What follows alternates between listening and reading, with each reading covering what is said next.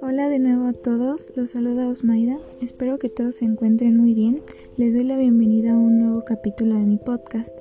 En este día estaremos hablando sobre la fecundación y sus fases, así que si quieren saber más sobre ello, acompáñenme en esta pequeñísima transmisión. Bueno, para empezar, ¿qué es la fecundación? Según el libro de embriología clínica de Moore, novena edición, la fecundación es una secuencia compleja de eventos moleculares coordinados que se inicia con el contacto entre un espermatozoide y un ovocito, que son las células masculinas y femeninas, y que finaliza con la mezcla de los cromosomas de orígenes materno y paterno en la metafase de la primera división meiótica del cigoto, que este es un embrión unicelular. Esta tiene lugar habitualmente en la ampolla de la trompa uterina. Si el ovocito no es fecundado en esta zona, atraviesa lentamente toda la trompa hasta alcanzar el cuerpo uterino, en donde experimenta degeneración y reabsorción. La fecundación puede ocurrir en otras partes de la trompa uterina, pero no se produce en el cuerpo del útero. El proceso de fecundación requiere aproximadamente 24 horas. Y bueno, hablando ahora sí de lo que son las fases de la fecundación, recordemos primeramente que la fecundación es una secuencia de acontecimientos coordinados, como ya lo había mencionado anteriormente. La primera fase ocurre con el paso de un espermatozoide a través de la corona radiada.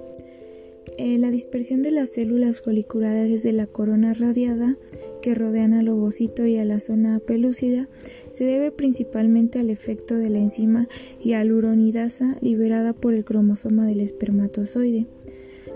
Eh, las enzimas segregadas por la mucosa tubárica también parecen facilitar este proceso de dispersión.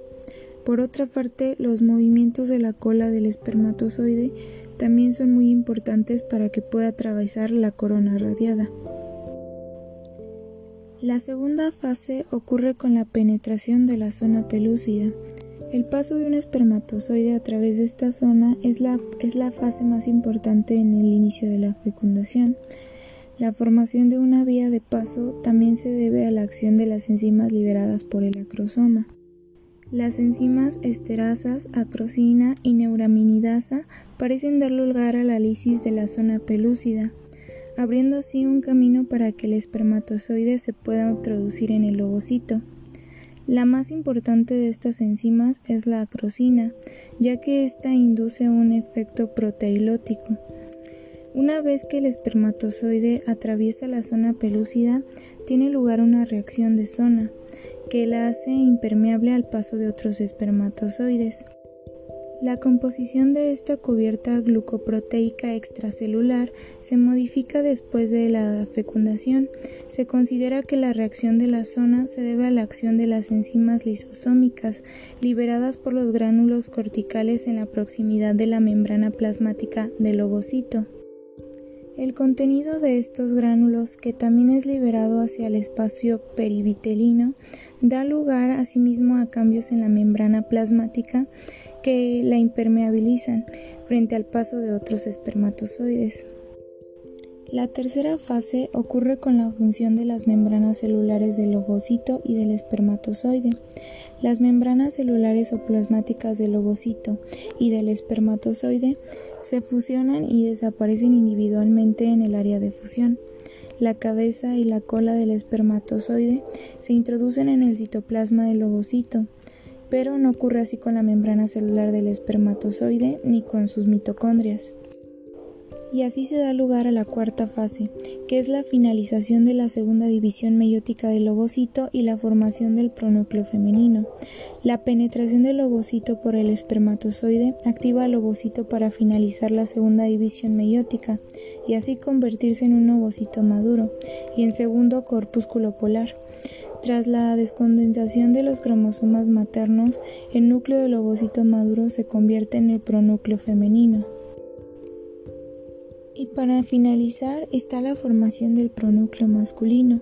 En el interior del citoplasma del ovocito, el núcleo del espermatozoide aumenta de tamaño formando el pronúcleo masculino, al tiempo que la cola del espermatozoide experimenta degeneración. Desde el punto de vista morfológico, los pronúcleos tanto masculino como femenino son indistinguibles. Durante el crecimiento de los pronúcleos se produce la replicación de su ADN para al finalizar tener un ovocito que contiene ahora dos pronúcleos haploides y se denomina ovótido. A medida de que los pronúcleos se fusionan dando lugar a una agregación diploide única de cromosomas, el ovótido se convierte en un cigoto, que recordemos que un cigoto es un embrión unicelular. Y bueno, eso sería todo de mi parte. Nos vemos en la siguiente transmisión. Que tengan un día bien padre. Les mando un abrazo fuerte. Hasta la próxima. Nos vemos.